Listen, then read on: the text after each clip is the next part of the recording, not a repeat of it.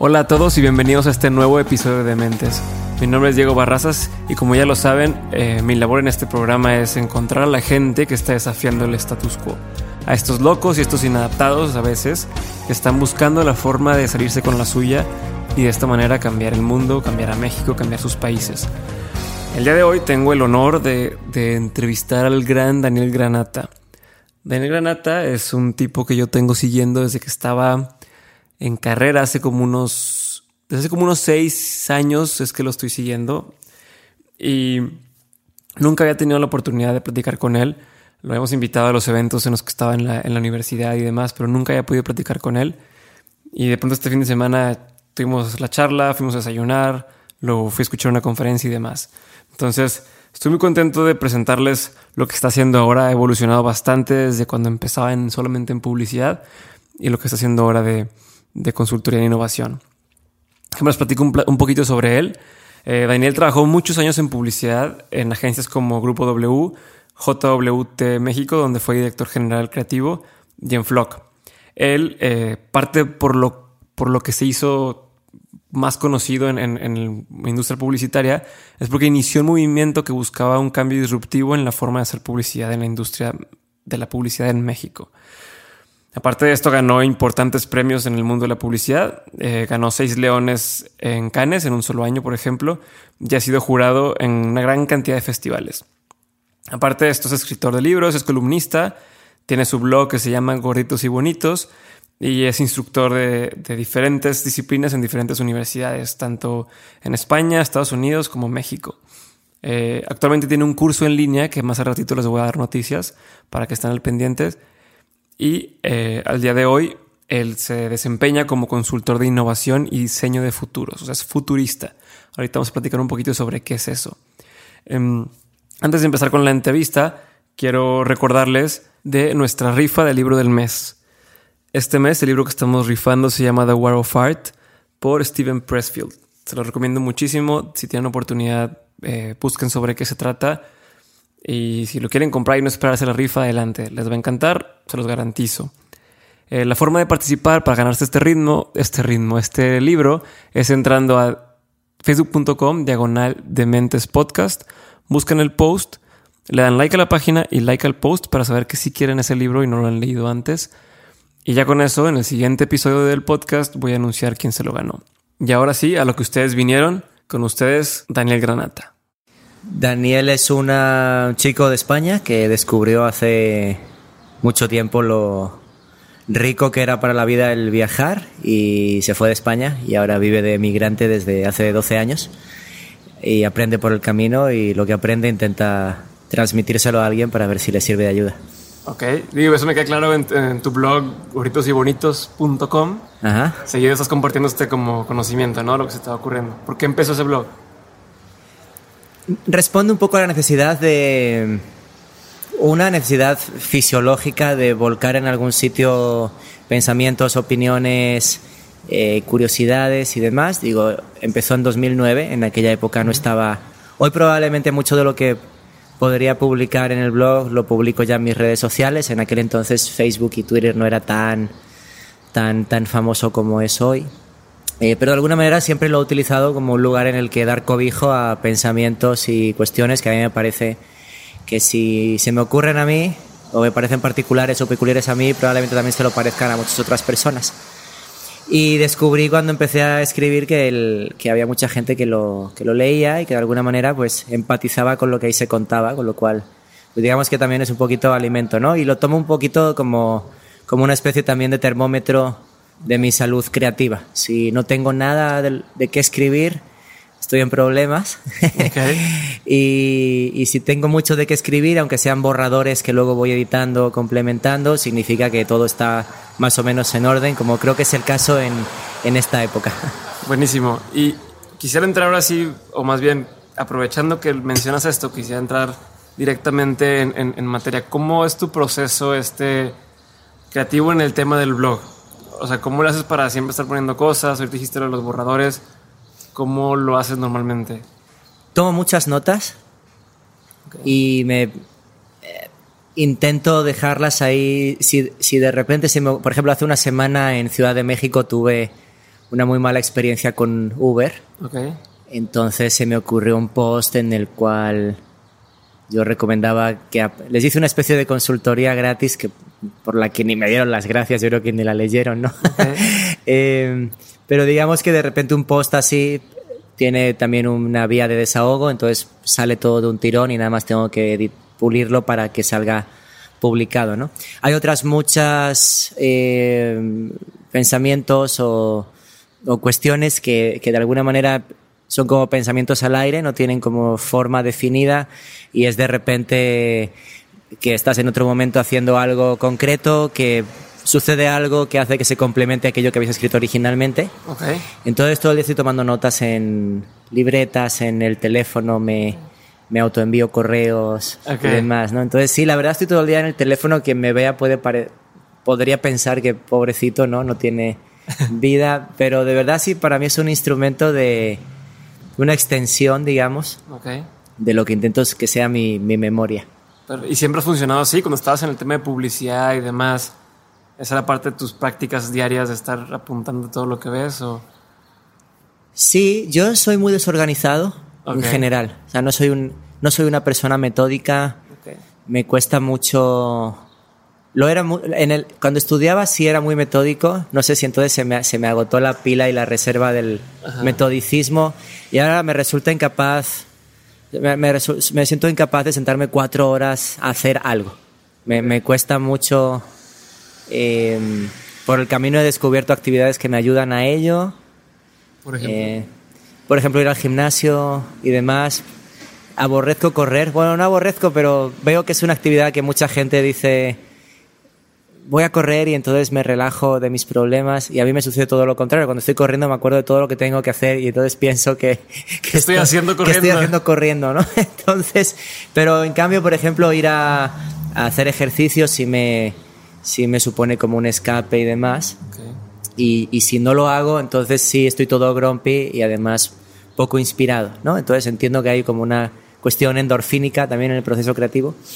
Y, y sí, entonces pues soy de ir anotando por aquí y por allá, voy recopilando papeles, parezco así como, como pues muy análogo a veces también, ¿no? Porque tengo en mi cuaderno, en una libreta que tengo, voy metiendo servilletas y demás, entonces cuando alguien la abre se cae todo, es, es medio patético a veces, pero también es divertido, ¿no? Al, al fin de cuentas, pues creo que la, lo que siempre digo es que el cerebro tiene una capacidad limitada y a mí me, me pasa esto de se me olvidan cosas, igual que memorizo cosas que no tendría por qué, hay, hay cosas que de repente digo voy a escribir tal y cuando voy a escribirlo se me ha olvidado ya, entonces prefiero anotarlo antes para que eso no me suceda, ¿no? Entonces, bueno, me, di- digo, me, me pasa de todo, ¿no? El- por ejemplo, anoche venía en el, venía en el taxi de, de camino del aeropuerto de Monterrey a mi hotel y entonces venía pensando en, en todas las veces que he estado en Monterrey antes de esta visita, ¿no? Ujú. Y entonces, pues, digo, tenía como por ahí un post un borrador acerca de las, las versiones de código, las versiones de un blog o algo así que no sabía cómo cerrar. Ujú. De repente ayer se me ocurrió que sería divertido que en algún punto todas las versiones de Daniel que han estado en Monterrey son como versiones anteriores a esta actual que Ok. está aquí hablando. Y en algún punto yo espero que te puedas subir o tu cerebro a la nube. Estaría, Ok. esta- sería divertido que tú pudieras descargar como una versión previa de ti. No sé, que si estás muy deprimido un día, pues puedas descargarte una versión de ti que estaba más feliz, ¿no? Por ejemplo. Y digo, no es más que un apunte a lo mejor medio onírico o fumado, como lo quieras ver, pero apunta a una intención de qué pasaría si se pudiera. Entonces, para mí hubo una época en que el blog estaba muy orientado a publicidad, a cómo a mí me gustaría que fuera la publicidad, cómo puede ser la publicidad más útil, menos superficial y de alguna manera ha evolucionado a un ámbito igualmente creo creativo, pero ya más amplio desde el punto de vista de la creatividad para construir el, el futuro, ¿no? Buenísimo. Y hablando de eso, ¿cómo, ¿cómo has evolucionado tú? Yo recuerdo, creo que esto no te lo he platicado todavía, pero cuando yo estaba en la carrera, yo organizaba, um, ayudaba a organizar los simposios de mercadotecnia y los eventos y Ah. demás. Qué buenos eventos. Y recuerdo que alguna vez tú fuiste a algunos, y si mal no recuerdo, pero era como Dani Granata, eh, casi que gurú de la publicidad y como que traías toda esta onda de publicidad. Entonces yo desde hace tiempo ya te tenía en el radar. Nunca te, te había conocido, nunca, yo no soy de los que se pone a contactar gente a través de redes sociales, no, no, no, no me sale, no, no. Nunca es tarde, nunca es tarde. Ajá, no, no soy así. Este, pero siempre dije, ah, pues estaría para algún día platicar con, con este tipo, ¿no? Esto te digo hace cinco años, seis años. Y de pronto se dio la, conexión y, salió la oportunidad de platicar contigo hoy. Pero siento que desde esa versión, como dices, de Daniel Granata, de la publicidad y de súper clavado en eso, y ahora es una versión un poco renovada o actualizada, Daniel. ¿Qué ha cambiado en ese entonces y por qué? Han cambiado muchas cosas, ha cambiado mucho el mundo y también yo he aprendido mucho como para intentar construir una versión de mí, no sé si más madura o más interesante, creo que sí. Pero bueno, digamos que a medida que vas conociendo cosas, el ámbito de lo que haces se va ampliando, eh, aunque sea por pura osmosis, ¿no? Ajá. Y, y, sí, yo recuerdo con mucho cariño aquella época de congresos y demás, porque además eran congresos donde asistía un montón de gente y demás. Y, y también mi mundo era mucho más pequeño porque vivía en Saltillo, con lo cual Monterrey era venir a la capital casi del estado, ¿no? y, y, bueno, yo me, me embarqué, siempre me, me, embarco en misiones. Entiendo okay. que la vida funciona a base de misiones, a veces ganas, a veces no creo que sí es cierto esto de o ganas o aprendes. Ok. Sí, entonces yo, yo, yo estuve embarcado en una misión muy, muy intensa por intentar que la publicidad fuera de otra manera. Uh -huh. y, que no sé si se logró o no. Por el camino lo que descubrí es que puedes ser creativo en muchas otras cosas aparte de la publicidad, lo cual es más que obvio, pero una, estando dentro no, no, no, es tan claro a veces, ¿no? Porque a lo mejor te ciegan los, los premios o los sueldos o, o, lo que sea que en ese momento sea lo que reclama tu interés, ¿no? Uh -huh. Pero por el camino, pues sí, des, descubrí que, que podía encontrar disciplinas en las cuales alinear mi vocación profesional uh -huh con mi formación. ¿no? Yo okay. siempre he estado de paso por todas partes. Mi, mi, llegada a la publicidad fue una cuestión meramente coyuntural. Yo estudié ingeniería informática y luego antropología, entonces terminé trabajando en publicidad, pues bueno, como pude haber terminado trabajando en una consultora.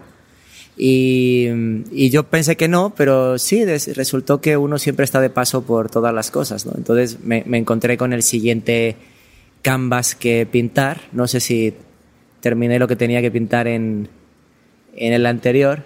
Me, me, sigue pareciendo muy interesante la... Ahora visto un poco desde más la lejanía, porque ya no estoy tan metido dentro del mundo, pero me sigue resultando muy interesante la como la ceguera de taller que tienen las marcas en el mundo en muchas ocasiones, ¿no? De, de cómo sigo pensando que tienen como la potestad de hacer muchas acciones para mejorar el entorno que nos rodea y cómo siguen insistiendo en tácticas en las que insistían hace 8 o 10 años, lo cual hoy sí es, hace 8 años podía parecer como, bueno, tradicional, hoy ya es absolutamente disparatado, ¿no? Eh, entonces, sí, sigo siendo, la, la, sigo viendo un poquito como, como desde la cercanía, pero ya más de consumidor o de observador un poco filosófico, sobre todo porque pues hace 8 o 10 años trabajar en publicidad tenía una serie de ventajas muy evidentes y, y, digo, yo no quiero ser ingrato, a mí la publicidad me ha dado mucho, ¿no? Pero hoy en día siento que eh, para un chico de 20 años que está empezando, no sé, no sabría bien cómo convencerlo para entrar a trabajar en publicidad. No okay. sé cuál es el argumento por el cual yo podría convencerlo para hacerlo. Creo que antes la publicidad era una profesión que daba cobijo a los diferentes, okay. ya sea porque fueras fotógrafo, poeta, músico, y hasta hace unos años también era si eras un medio geek que sabía tocar y conectar cosas y no quería acabar trabajando arreglando computadoras en una firma de abogados, por decir algo, pues la publicidad te ofrecía un cobijo para, para estar ahí haciendo proyectos interesantes. Y siento que, y siento que ya no lo es siento que ya no es ese lugar para, los, para la gente distinta, es un sitio para los publicistas de toda la vida y que si eres distinto, ahora mismo no se requieren tus servicios. No sé cómo vaya a ser dentro de dos años, pero ahora mismo siento que ser distinto a una agencia de publicidad es más un problema para la agencia y para ti que, que una, que una ventaja para tu carrera, ¿no? Sobre todo teniendo alternativas de compañías como Facebook, como Google, como Airbnb, etcétera, ¿no? Entonces, creo que es muy es muy cambiante el contexto hoy, ¿no? Entonces veo la publicidad un poquito como desde esa perspectiva, ¿no? ¿Y qué, tipo de cosas está, está haciendo mal ahorita la, la, industria publicitaria, por ejemplo? Dices, estas prácticas de tradicionales o de hace 8 o 10 años que siguen haciendo ahorita, ¿algún ejemplo de eso que, que, que tengas? Eh, Sí, invertir gran cantidad de dinero en contenido e intentar pasteurizarlo para que quede a gusto de todos los involucrados en un proceso creativo que al final, o sea, la publicidad no es una profesión democrática, tener ideas no es una profesión democrática. O sea, está muy bien todos con la Pachamama y vamos a colaborar todos juntos y demás, pero al final tiene que haber alguien que diga, vamos por aquí y esto es lo que se hace. No puede ser una elección democrática porque si nos ponemos así va a salir, al menos con las ideas, sale la, una de las ideas no tan malas, es lo que acaba sucediendo. Entonces, em, pues creo que hay una oportunidad hoy muy evidente de, involucrar a la, a la, gente de una forma distinta que con una película de un minuto que te pongo en Facebook, que es la versión de hoy de hace 10 años poner un comercial de 30 segundos. Creo que es una gran época para tomar temas, para tocar temas candentes el tema de el género. Los géneros ya no son masculino sexo, masculino y femenino. Te guste o no, ya no son, ya no es una cuestión binaria, es una cuestión eh, temas como, como el divorcio, temas como la inmigración, temas como y, y es empieza a ver, pero no hay muchas marcas que decidan mojarse y tomar una postura. Entonces hay un montón de marcas que son totalmente artificiales.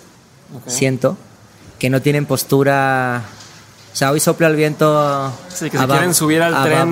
vamos para allá. Si, si sopla estribor, vamos para allá, ¿no? Si hay 15 años de rubí, 15 años de rubí. Si hay no sé qué, no sé qué. Sin una como coherencia establecida de esto es lo que somos. Si te gusta bien y si no, si no te gusta, pues, pues no bien también, ¿no?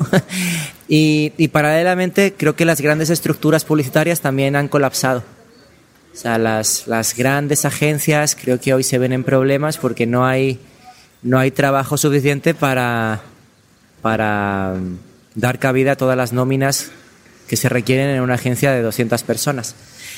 Lo cual hace que todo el día estén concursando, lo cual hace que la vida de las personas que están todo el día concursando pues se vuelva más miserable.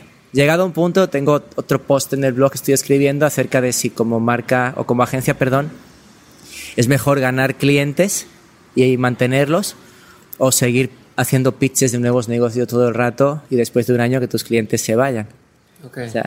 porque eh, mantener un cliente contento es muy, muy complicado. Es como una relación eh, de, pareja que se va desgastando, donde cada uno, después del romance inicial, ¿no? donde te la pasas todo el día en plena pasión, llega la fase de la realidad donde, donde, bueno, descubre cada cual los defectos de la otra persona. ¿no? Entonces, es muy costoso mantener un cliente. Aparte, cada año se renegocian los fees. Muchas veces el cliente dice, antes tenía 10, ahora tengo 8, pero te amo. ¿no? Entonces sigamos juntos y a lo mejor es, es mejor para el negocio irte a buscar otro cliente y volver a cobrar otro año de, con una iguala de 10 y demás. Entonces, pero, pero si te das cuenta ya estamos hablando como de cómo hackear el, el modelo sin estar aportando valor, sino cada cual sobrevive como puede. Exacto. Entonces yo siento que ya es como una industria muy eh, visitada. Abrir una agencia hoy. Hay un libro de Kevin Kelly, que, que, es uno de los fundadores de Wired, la revista, o el editor, que habla de que lo inocentes que somos porque el año 94 no nos dimos cuenta de, si hoy volvieras a, en aquel entonces, no irías como Biff Tanner en Back to the Future por los resultados del anuario. Dirías, comprarías abc.com, sex.com, coca-cola.com, nike.com y ya, ¿no? Entonces habla de que en 2050 la gente va a decir, cómo me hubiera gustado vivir en 2016 cuando todavía parecía que la inteligencia artificial era como algo que iba a venir y no algo que ya existía. Ok, ok. Y siento que estamos un poco en ese territorio. Estamos como todos viendo, ah, vamos a hacer una agencia de marketing digital. ¿En serio? ¿En 2017? En vez de ponerle inteligencia artificial a, qué sé yo, al micro este al que le estamos hablando. No sé para qué ni si se puede, pero el tema es, si quieres ser o descubrir un territorio nuevo, tienes que incidir sobre las variables que vienen de llegada, no sobre variables que ya están de salida. Y, y, eso nos lleva, eso nos lleva a hablar de lo, de lo siguiente que es Design Futures, que es lo que estás haciendo ahora, ¿no? Una de varias cosas, sí. A ver, platícame qué es lo que estás haciendo en general y luego vámonos por temas, porque también quiero hablar de tu curso que tienes ahorita. Ajá. Entonces, ¿en, en qué proyecto estás metido? Estoy, estoy haciendo, ahora soy como buffet, elija qué quieren de mí. eh, ahora estoy dando cursos, eh, a veces los cursos son de, de, creatividad publicitaria, a veces son de eh, narrativa transmedia, a veces son de... Eh, más que cursos son consultorías relacionadas con la transformación digital aplicada a las empresas que en el ideal pues tiene que ver con que a lo mejor ya no te hace falta reclutar a 50 personas, sino reclutar a un gran project manager y tener a 50 personas repartidas por el mundo con un project manager que los pone a trabajar como director de orquesta filarmónica, ¿no? Es más fácil pagarle un gran sueldo a una persona que pagarle 50 sueldos mediocres o, ni siquiera llegando a mediocres a 50 personas que están entregándote 8 horas diarias de su vida, ¿no? Y, entonces, pues sí, estoy dando cursos, estoy haciendo consultorías, estoy dando conferencias, eh, estoy muy interesado en el, en el, mundo de la realidad virtual, en el mundo del, de Big Data y entre medias también hago de vez en cuando algún freelance y también hago, estoy muy interesado en toda la disciplina del Design Futures. Ok, pues bastantitas cosas, ¿cómo lo haces con el tiempo? ¿Cómo te organizas? Voy si dices que eres muy desorganizado. Voy, voy vengo. lo intento, lo intento. Intento ponerme orden.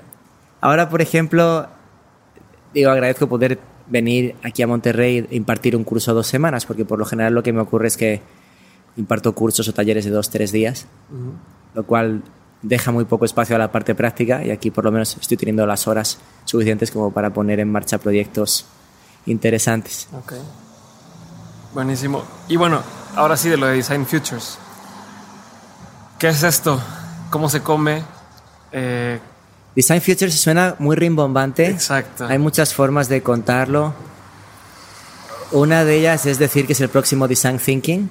Okay. Design Thinking tiene que ver a lo mejor con las compañías y sus problemas concretos o sus productos concretos. Design Futures, digamos que es una especie de framework de diseño del sistema en el que esas compañías viven y el por qué esas compañías existen. Y básicamente yo suelo resumirlo en que tú cuando eres pequeño, probablemente tus papás te preguntaron, ¿tú qué quieres ser de mayor? ¿No? O me lo preguntaron a mí, entonces a lo mejor tú dijiste futbolista o cantante o, o escritor o lo que sea. Y siempre el, el, la carrera de uno se puede construir de dos maneras, al, al así se va y que sea lo que Dios quiera, o si tienes un objetivo en la vida, que es quiero ser cantante, definido ese momento en el futuro, tú hacia atrás puedes trazar una serie de pasos que sirven, digamos que es la, el, el deploy táctico de cómo implementas esa imagen del futuro, que probablemente tenga que ver con saber si puedes cantar o no, ir a clases de canto, llevarte a toquines, buscarte amiguitos para formar una banda. Unas te corresponden a ti, otras te corresponden a lo mejor a tus padres, otras a tus tutores o maestros, etc.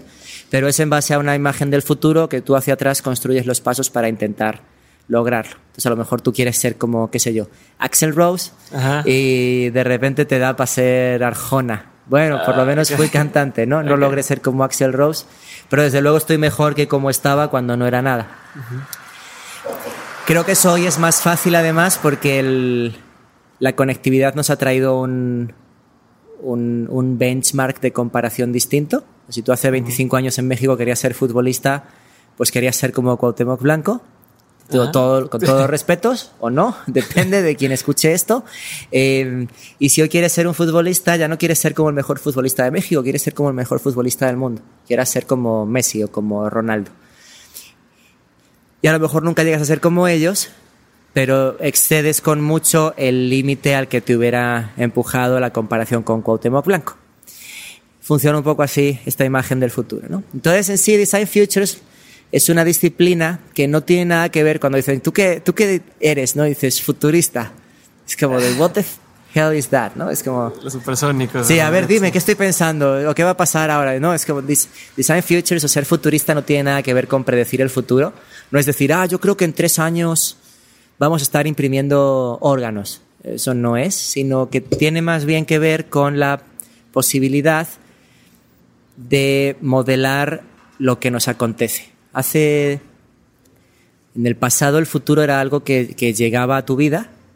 Está la frase famosa de John Lennon, ¿no? De cuéntale a... A tus planes. Cuéntale a... Sí. Cuéntale a Dios. Si quieres reír a Dios, cuéntale, tus, planes. Cuéntale tus planes, exacto. No sé si sea de John Lennon de verdad o no, pero bueno, hay, hay muchas imágenes en, en, Instagram que dicen que lo es así. igual es de Pablo Coelho y no sabemos, ¿no? Pero eh, digamos que el futuro era algo que te acontecía y que de repente a veces te sorprende para bien y a veces te sorprende para mal, lo cual es, es terrible porque dices, ay, si hubiera sabido que... Entonces Design Futures lo que pretende es, es crear un framework en el cual tú puedas prospectar todos los posibles escenarios que pueden suceder en el futuro inmediato o a medio plazo o a largo plazo en base a una serie de variables. Y siempre suelo decir que Design Futures, dicen, ¿por qué Design Futures? Y digo, una es porque podemos, eh, es decir, ahora podemos intentar maximizar la oportunidad de que suceda un futuro que nos guste más que otro. En el entendido de que si nos gusta este futuro, ¿cómo hacia atrás construimos un plan para intentar llegar a él? ¿no? Eh, entonces, una es porque debemos y la otra es porque debemos, porque es, es una herramienta también para intentar evitar sorpresas desagradables del estilo ganó Donald Trump las elecciones, ¿no? Si lo piensas bien, toda la campaña que... Ah, digo, hablar a, hablar a toro pasado es muy fácil, ¿no? Y pues, obviamente seguro muchísima gente lo vio y lo pensó también, ¿no? Pero tú dices, em, a los votantes de Trump no los, no los vas a convencer de lo contrario. ¿no? Eso es una cuestión visceral, no tiene nada que ver con la lógica. Es como, está mintiendo, bueno, pero para ellos no, ¿no? Y luego te das cuenta de que en Estados Unidos la mitad del país no votó, un cuarto del país votó por Hillary Clinton y un poquito menos votó por Donald Trump. Entonces, si te lo planteas bien, para ganar a Donald Trump no había que desdecir todo lo que Donald Trump decía o mentía, sino que había que haber activado a esos 50 millones de personas a votar, que no votaron. Entonces, si tú planteas el escenario de que Donald Trump pueda ganar, es un escenario que no quieres. Entonces hacia atrás tú tienes que empezar a intentar construir acciones que hagan que eso no suceda en este caso, ¿no? Eh, o más bien si lo piensas no como el escenario terrible, sino el favorable, que era que hubiera ganado Hillary Clinton. Es como hacemos que pase esto, ah, ok, hay que activar a esos 50 millones de personas que no están votando en estos estados concretos, ¿no? Y a partir de ahí tú te puedes, puedes pensar que todas esas acciones tácticas hacia atrás puedes construir cada una de ellas con design thinking. Digamos que es como una ampliación sistémica de un problema concreto. Ok, entonces hay una metodología para todo esto. Hay una metodología o varias. O, como, no sé, de pasos o algo que... Sí, tiene que ver sobre todo con eh, reconocer una serie de, señales que tú pienses que, que, estén sucediendo hoy en día, eh, agruparlas como tendencias, eh, descartar cuáles son las que son... ¿Con señales a qué te refieres, perdón? Señales es, por ejemplo, acabo de ver en mi feed de Facebook que se abarataron el precio de las impresoras 3D en el último año eh, vas luego caminando por la calle y ves que hay un café donde te dan café y te imprimen lo que quieras en 3D. Entonces de repente estableces como una conexión ahí. Entonces si tienes tres o más, pues digamos que puedes agruparla como tendencia, a decir, ah, el 3D printing parecía que estaba de salida, pero en realidad estaba como, como resguardado antes de regresar al, al escaparate público, ¿no? Y, y esas, esas tendencias que tú agrupas después de las señales, las puedes separar en, en cuestiones que son eh, sobre las que hay una cierta certidumbre y sobre las que no. Entonces, por ejemplo, si tú dices inteligencia artificial va a ser enorme en los próximos años, pues no hay mucha incertidumbre al respecto porque va a pasar. Con lo cual eso, eso no lo eso no lo no lo utilizas. Sabes que sea cual sea el escenario que tú construyas, eso va a, lo puedes aplicar ahí y va a funcionar, ¿no? Te vas a, a buscar las tendencias que son de alguna manera inciertas, ¿no? Por ejemplo, educación pública o privada, ¿cómo será el futuro? ¿No? La comida del futuro será por placer o por pura alimentación. Okay. Eh, y, y, cuando tú encuentras varias de esas tendencias, puedes escoger dos y construyes una matriz de 2 por 2 donde hay cada parte de los ejes X e Y son escenarios futuros en los cuales tú puedes construir una imagen de cómo se vería ese escenario. Ok, buenísimo. Hemos llegado a la mitad del episodio y es momento de las buenas noticias. El día de hoy y por los siguientes siete días, o sea, el día de hoy que se está publicando el podcast, y solamente durante los siguientes siete días, va a haber un descuento en el curso de creatividad publicitaria para todos los públicos que está dando Daniel Granata en Doméstica. Doméstica es una plataforma donde pueden encontrar cursos en línea, los descargan y se los quedan para siempre. Entonces entren a Doméstica, a la página de Doméstica, busquen el curso de Daniel Granata y a la hora de comprar, el código de promoción va a ser Granata con dos T's, Granata guion de mentes. Todo en mayúsculas, Granata con doble T guion medio de mentes. Pongan este y van a tener un descuento del 10% en su compra. Aparte de esto, aprovecho para recordarles de entrar a facebook.com diagonal de Mentes Podcast, darle like al post del libro y entran automáticamente en la rifa y estaré anunciando el ganador en el siguiente episodio. Espero sigan disfrutando de este episodio. Me voy a callar la boca por un ratito más. Voy a irme a otro tema completamente distinto. Ok. tu curso. Tu curso, curso, en línea. Mi curso en línea. Está en doméstica, si no me recuerdo, ¿verdad? Está en doméstica. Doméstica. Con K. Con K.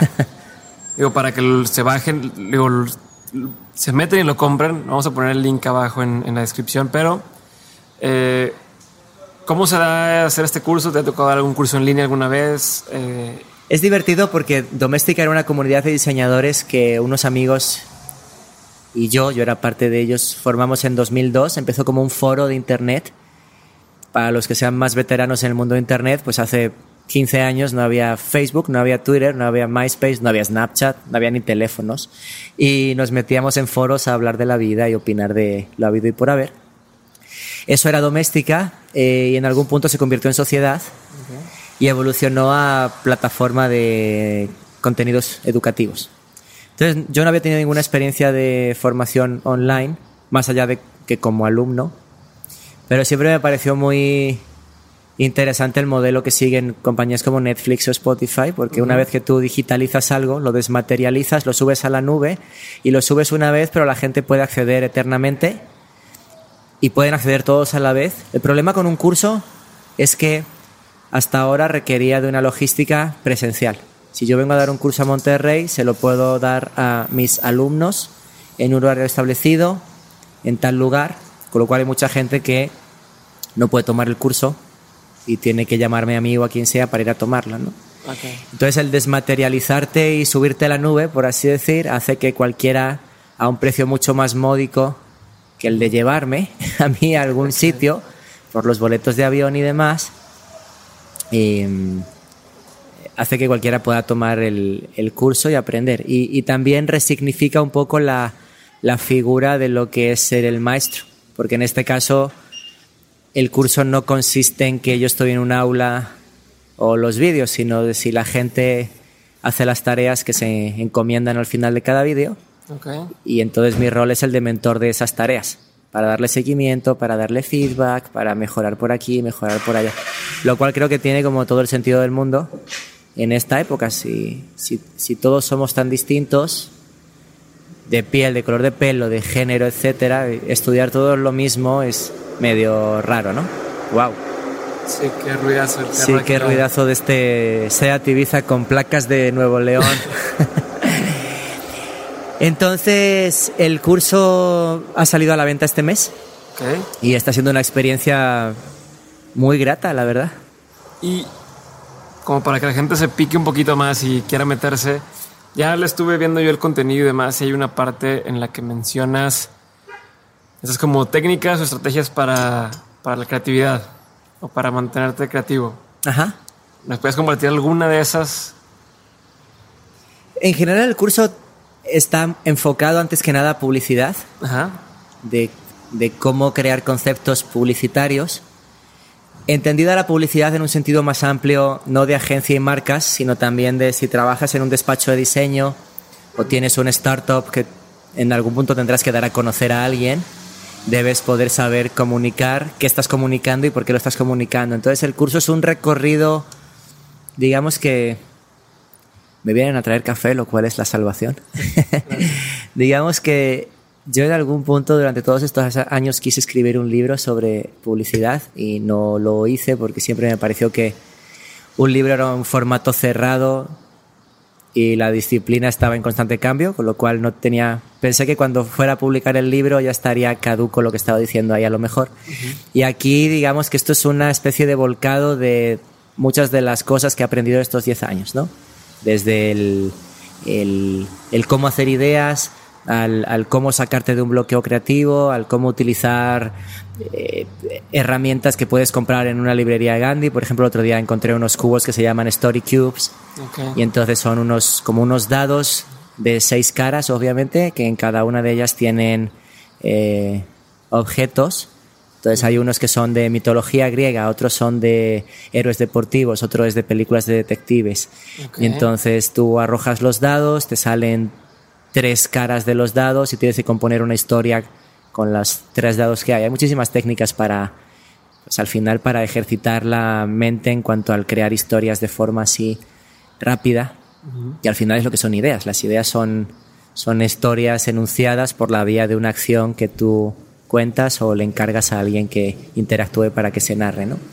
Entonces el, el curso tiene, tiene un trasfondo publicitario, pero sobre todo tiene un trasfondo creativo de que si tú mañana quieres lanzar tu, tu compañía, pues eres una marca, deberías saber por qué estás en este planeta, cuál es tu rol, cómo puedes anunciar o vender lo que tú haces, entender que los que hoy son consumidores no tienen nada que ver con los que van a ser consumidores dentro de 15 años. Entonces es, es, un recorrido creo que interesante. También te recomiendo ver la película Justin Bieber, lo cual en algún punto es una lección.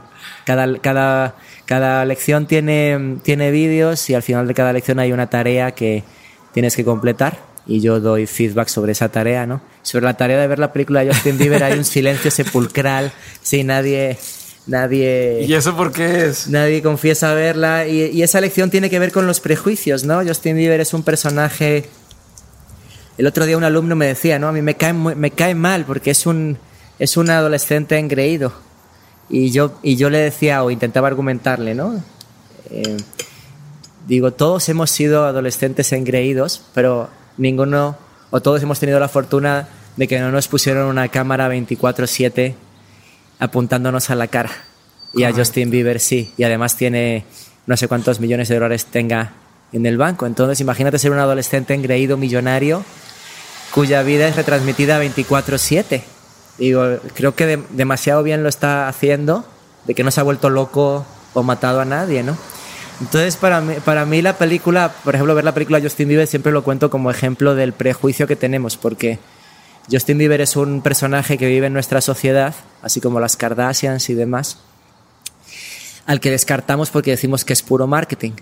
Okay. Y los que nos dedicamos a marketing y publicidad decimos también es puro marketing. Y digo, si es puro marketing, ¿por qué no intentas aprender de qué marketing han hecho para hacer ese tipo uno de los más famosos del mundo? Me cuesta mucho pensar que alguien que trabaja en marketing y publicidad no tenga la curiosidad de saber por qué este tipo es uno de los más famosos del mundo o por qué las Kardashian son de las más famosas del mundo.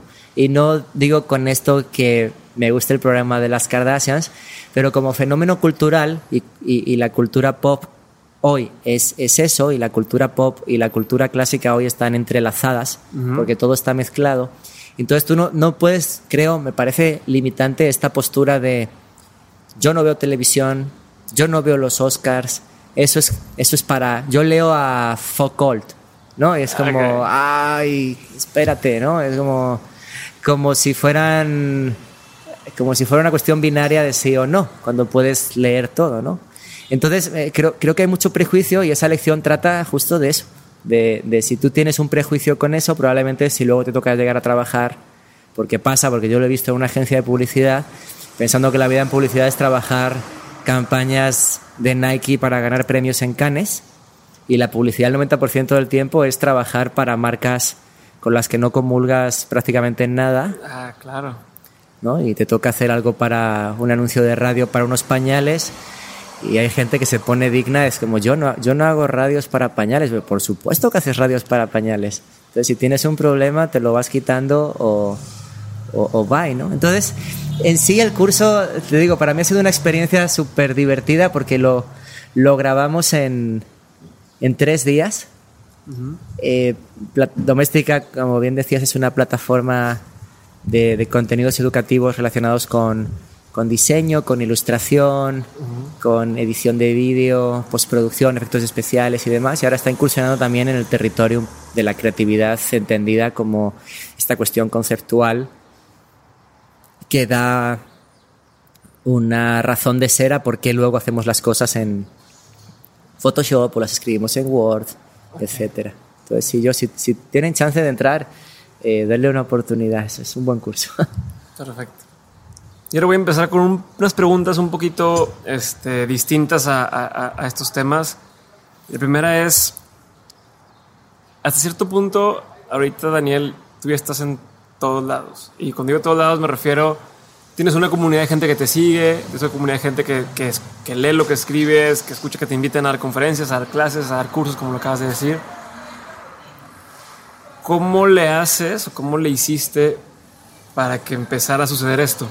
O sea, ¿cómo te volviste a cierto punto relevante para esas personas? Y no te lo digo para que, ah, es que voy a presumir, sino creo que hay gente que está en, buscando eso, eso, mismo o está en ese camino de querer pues, que lo empiecen a invitar a, a, a, lugares o que siente que tiene algo que decir y, y, no ha encontrado a quién decírselo o gente que los quiera escuchar. ¿Cómo fue en tu caso? Yo cuando alguien me dice que por qué...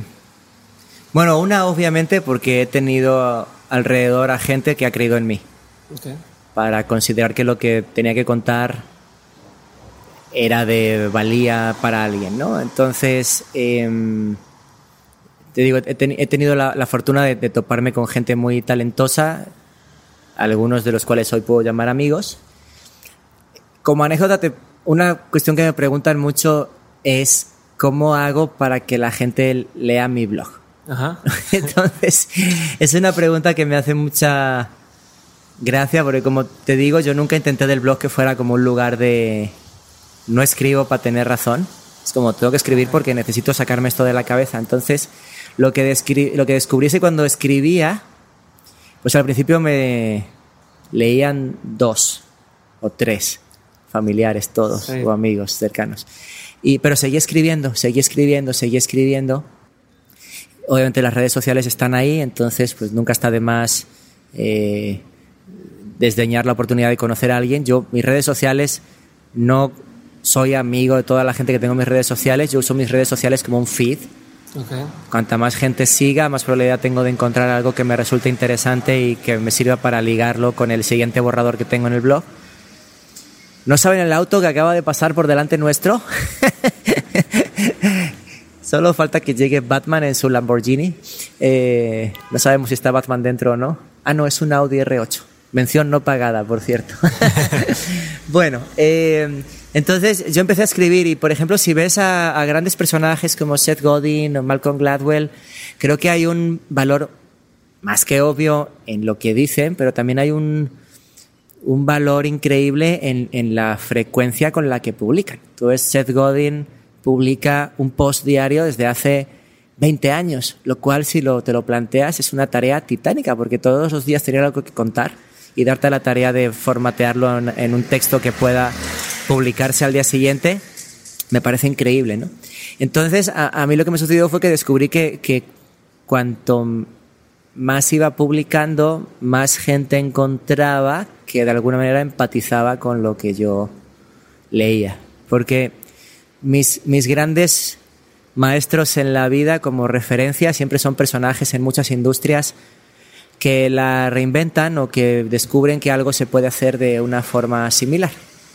O de una forma distinta, perdón, eh, y que no está mal, simplemente es como explorar una, una vía nueva dentro de ese género. Puedes pensar en Jimi Hendrix y la guitarra eléctrica, puedes pensar en Ricky Morente y el flamenco, puedes pensar en Astor Piazzolla y el tango, y como tal siempre hay eh, partidarios y detractores, como a, a, todo el mundo le puede pasar cuando tomas partido por algo. Si no tomas partido por nada, pues nunca te va a pasar nada, ¿no? Entonces a, a mí siempre me pareció, en este caso, que, que, que la publicidad podía ser de otra manera, y yo escribía de cómo yo pensaba que podía ser. De vuelta son imágenes del futuro, ¿no? ¿Qué pasaría si? ¿Qué pasaría si? ¿Qué pasaría si? Y en algún punto mi blog, yo siempre lo cuento, es una especie de laboratorio donde yo escribo acerca de temas que luego intento poner a prueba para ver si van a suceder o no. ¿no? Por ejemplo, mi hijastra ahora tiene 5 años, yo no sé si en 15 años va a tener un coche que maneje ella o va a tener un coche autónomo que maneje solo. Pero me parece que es legítimo preguntárselo hoy para estar prevenido para cualquiera de los, de los dos outcomes dentro de 15 años. ¿no? Entonces, para mí el blog es una herramienta de trabajo. Y, y entre medias, pues, eh, cuando tú publicas y eres constante y, queda claro que tienes una opinión, que a lo mejor es compartida o no, pero es una opinión, pues hay gente a la que le parece interesante. Hay, hay, hay, gente que te niega como la, como la, como la oportunidad, porque pues no eres de la cuerda de lo que ellos esperan, lo cual es completamente legítimo, pero hay gente a la que le cae en gracia que haya otras personas que estén dispuestas como a poner en jaque el status quo del tema que sea, ¿no? No, no digo que yo lo haya hecho, digo, pero, que lo, pero es algo que se da de forma natural cuando tú intentas hacer las cosas de forma distinta. ¿Y nunca te has metido en problemas por algo que hayas escrito? Uy, sí, muchísimos. Así ¿Sí? De, sí, yo me he ido atemperando con los... Yo soy escorpio. ¿Yo también? Sí, y yo me he ido atemperando con los años. Yo hace 10 años yo era, perdón por la palabra, inmamable. O sea, yo, yo, le decía a todo el mundo lo que tenía que hacer y que opine, tenía que opinar de la vida y sin filtro, ¿no? Entonces yo de repente decía algo de alguna campaña que no me gustaba y estaba en la sala al que la había hecho y entonces era como esta especie de silencio incómodo de, de yo hice eso y pues a lo mejor lo podías haber dicho distinto y demás, ¿no? Eh, y a lo mejor meterme en algún problema con algún cliente por decir algo así, porque era una marca de su grupo también. Pero, pero bueno, eh, la verdad nunca, nunca lo he hecho con mala intención. Pero a lo mejor sí podía haber medido más mis palabras a veces, ¿no? Buenísimo. Vamos ahora sí para, para ir cerrando una serie de preguntas rápidas. Rápidas porque te las voy a hacer así okay. en breve, pero no tienes que precisamente contestarlas con dos palabras. Puedes extenderte un poquito más. Okay. La primera, y que creo que va muy ad hoc con lo que tú has o que tú hacías y, y haces ahorita, y esto me la estoy robando de otro podcast por ahí, es si tuvieras oportunidad de poner un panorámico en la ciudad, un panorámico que todo el mundo viera, un anuncio panorámico, un billboard, ¿qué diría o qué pondrías? Es tu oportunidad de poner lo que tú quieras en un panorámico. ¿Qué pondrías? Leí una frase en un libro hace poco que me pareció maravillosa para que cuando la veas, si estás como replatándote el sentido de la vida, eh, que es Choose Again. Choose Again. Buenísimo. Perfecto. Siguiente pregunta. Bueno, esto es, es otra cosa que se me ocurrió rápidamente y es, ¿por qué gorritos y bonitos? No sé si lo has mencionado antes o, o qué, pero ¿por qué se llama así tu blog? No sé si han visto la película Madagascar. Ajá. Entonces hay unos pingüinos. Madagascar es una película que tiene una. Es la historia de unos animales que se quieren fugar del zoo. Lo logran, acaban en una isla, les pasa de todo. Y hay unos pingüinos que también se quieren fugar del zoo a su manera. Entonces son un poco kamikazes, ¿no? Eh, y a mí me, siempre me pareció muy divertida las peripecias de esos pingüinos, ¿no? De se podían sumar al grupo, porque en ese grupo todos eran bienvenidos, pero ellos querían hacerlo a su manera.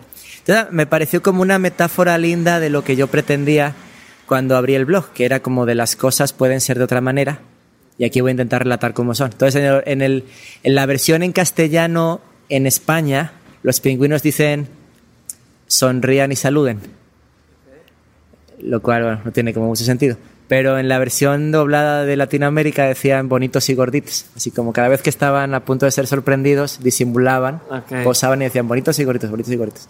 bonitos y gorditos no sonaba tan bien, gorditos y bonitos sí me pareció divertido. Y de ahí salió. Y de ahí se quedó, sí.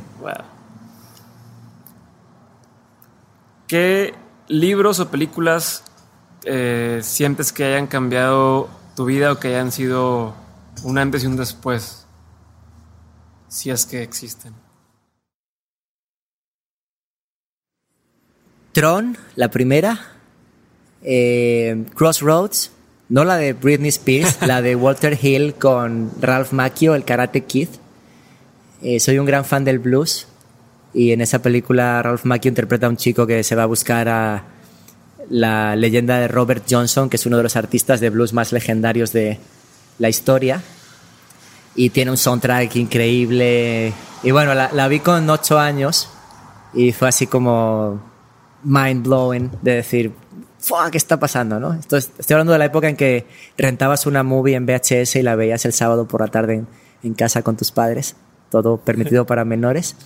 Em, libros recientemente Hyperion, que Tardé en descubrirlo porque es el año 89, pero digamos que si tú te expones a cuestiones como la singularidad, el transhumanismo, qué va a pasar dentro de 30 años, este libro te ofrece como el sosiego a todas las cuestiones éticas y filosóficas que, que, que te adolecen a ti porque pues cuenta la historia de seis peregrinos en un mundo como el que parece que es al que nos dirigimos, ¿no? Entonces puedes empatizar con la historia de esas seis personas como para sentirte de tal o cual manera respecto de determinados temas. En general leo mucho, trato de no ser... He vuelto a leer.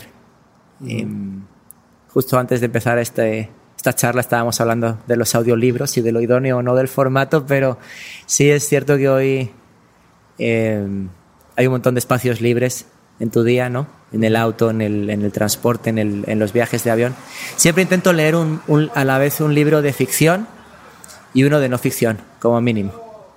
Como para no desvariar, ¿no? Sí, Entonces intento siempre tener... Equilibrar las cosas. Equilibrar las cosas, ¿no? Entonces ahora, ahora mismo no me acuerdo, te podría decir, hay una biografía de Jimi Hendrix que se llama Electric Gypsy, de Harry Shapiro que es como la Biblia sobre Jimi Hendrix, si te gusta la obra de Jimi Hendrix.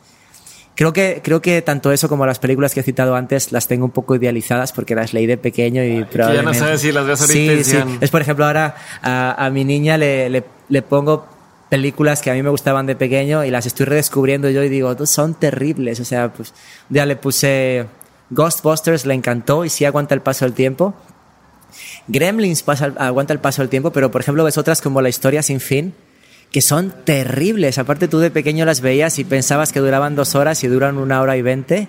y el protagonista todo el rato, Atreyu todo el rato está gritando. Es como, Atreyu, deja de gritar. ¿Qué está pasando? ¿no? Por supuesto.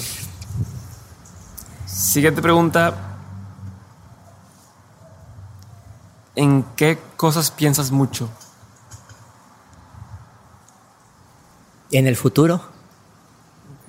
Eh, creo que es una creo que es una época muy confusa donde hay una incertidumbre alrededor de muchas de las cosas que nos rodean y la verdad me siento muy afortunado de haber podido ser parte de ella. Cuando alguien me dice, por ejemplo, siempre cuento esto, ¿no? Pero que hoy es muy complicado ser mujer, lo cual es cierto, porque tienen que trabajar y también mantener la casa en orden y tener una familia y demás, y es, es, terriblemente agotador. Pero por otra parte pienso que es mucho mejor la opción de poder hacerlo o no que la que tenían a lo mejor nuestras abuelas o nuestras bisabuelas, que llegaba alguien a casarse y decía, bueno, esta es la persona con la que te vas a casar y vas a vivir el resto de tu vida. Es como, pero no lo conozco, no lo amo, no me importa, es la familia ha decidido que así es. Siento que es una, una buena metáfora para, para, para explicar el, el, territorio en el que vivimos hoy, donde el, el futuro ya no, es, ya no es una cosa que a ver si lo diseña Richard Branson y nos lo empaqueta y nos lo envía y lo compramos en Navidad, sino que el futuro donde vamos a vivir lo tenemos que diseñar nosotros y tenemos las herramientas para ello. Y eso me parece increíble porque desde el punto de vista de algo tan simple como las relaciones entre padres e hijos y establecer un vínculo, hoy tienes la potestad y obligación de diseñar el futuro en el que va a, vivir tu hijo o tu sobrino o, o tus nietos a mayores. Buenísimo. ¿Qué es uno de los peores consejos que has recibido? O que escuchas que la gente da.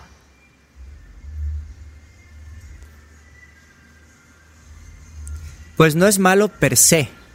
Creo que se ha vuelto malo porque el contexto en el que era valioso ya no lo es.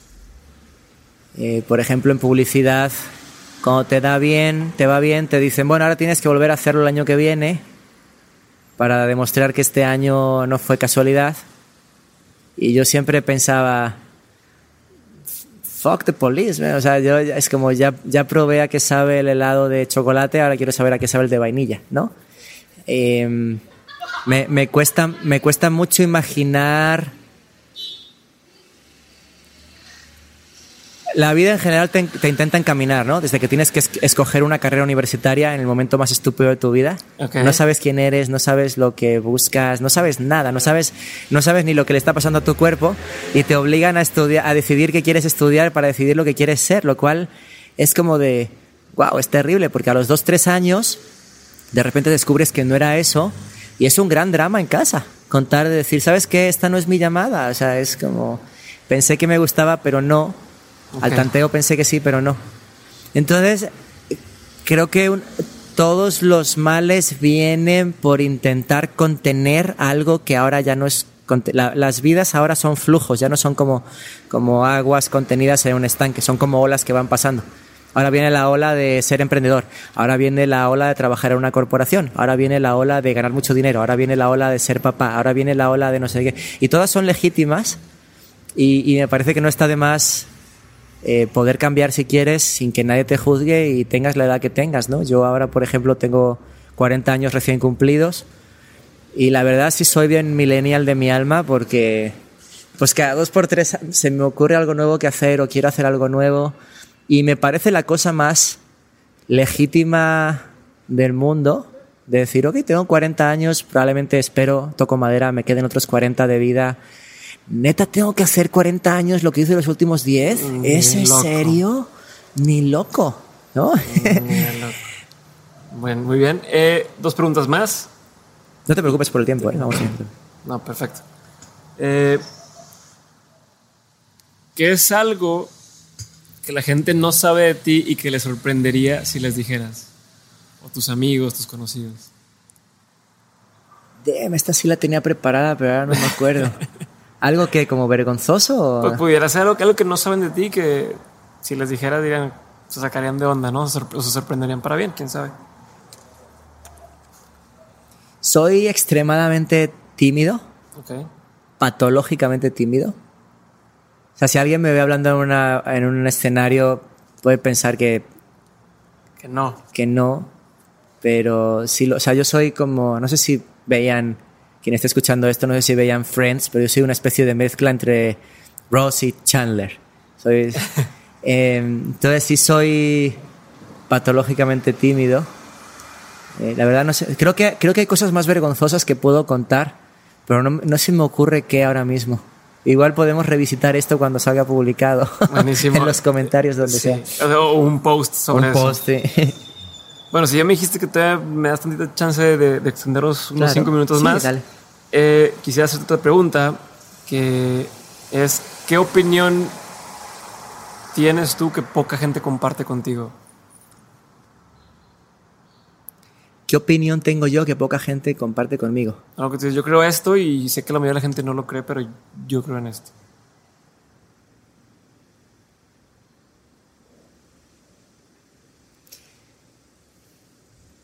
Yo creo que Creo que la, creo que, creo que evaluamos, vemos a las personas por lo que hacen y no por lo que son. Okay. De fondo. Y creo que a partir de ahí el, el sistema de reclutamiento, el sistema educativo, todo eso está podrido porque evalúas a las personas por unos skills en vez de por el potencial de lo que pueden ser. Eso es especialmente notorio, sobre todo en las mujeres. Lo cual es un agravante porque yo espero que las mujeres saquen al mundo del hoyo en el que los hombres lo hemos metido durante los últimos 1200 años de civilización. Em, no sé si es algo que mucha gente no comparte. A mí me parece presuntuoso decir que uno piensa una cosa como por llevar la contraria.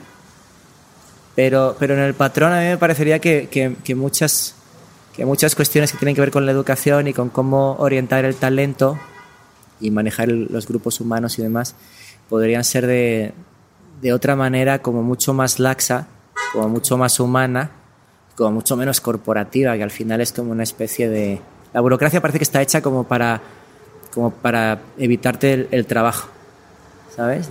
estas, estas reglas no se puede hacer, y ya, no pienso más, ¿no? Okay.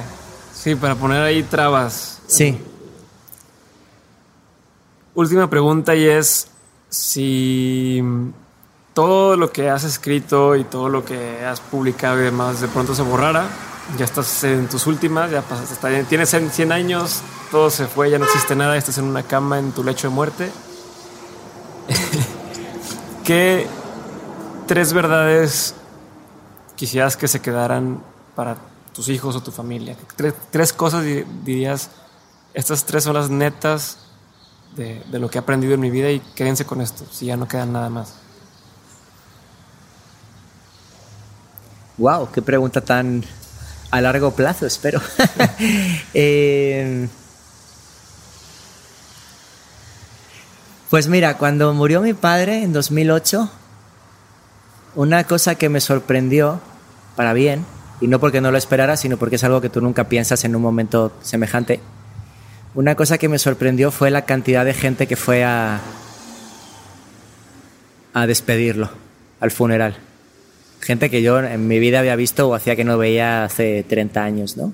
Entonces, quiero pensar que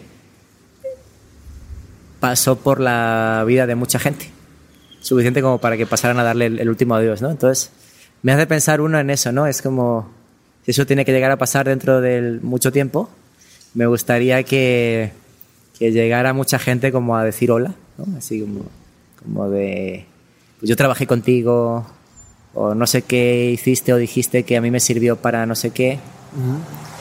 y, y, me, y, me, gustaría que todo el que se cruce conmigo pueda llevarse la idea de que sea lo que sea que hace, lo puede hacer mejor o puede hacer más, ¿no? O sea, yo siempre tenía un, un, amigo al que admiro mucho, Rodrigo Garduño, que él es eh, exfutbolista y ahora tiene un programa de entrenamiento que se llama 54D, ¿no?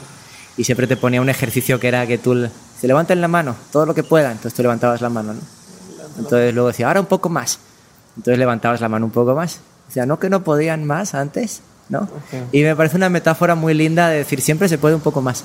Siempre todo puede ser un poco mejor siempre todo puede llegar un poco más lejos. Y a, mí me gustaría, yo con los años he descubierto que a mí lo que me gusta es ayudar a la gente a, intentar encontrar como ese edge, a sumar ese, ese, plusito, ese extra que le pueda servir para lo que sea. Entonces no, no, tengo tres cosas que quiera que la gente se lleve de mí, pero sí me gustaría que al menos por eso sí me reconocieran.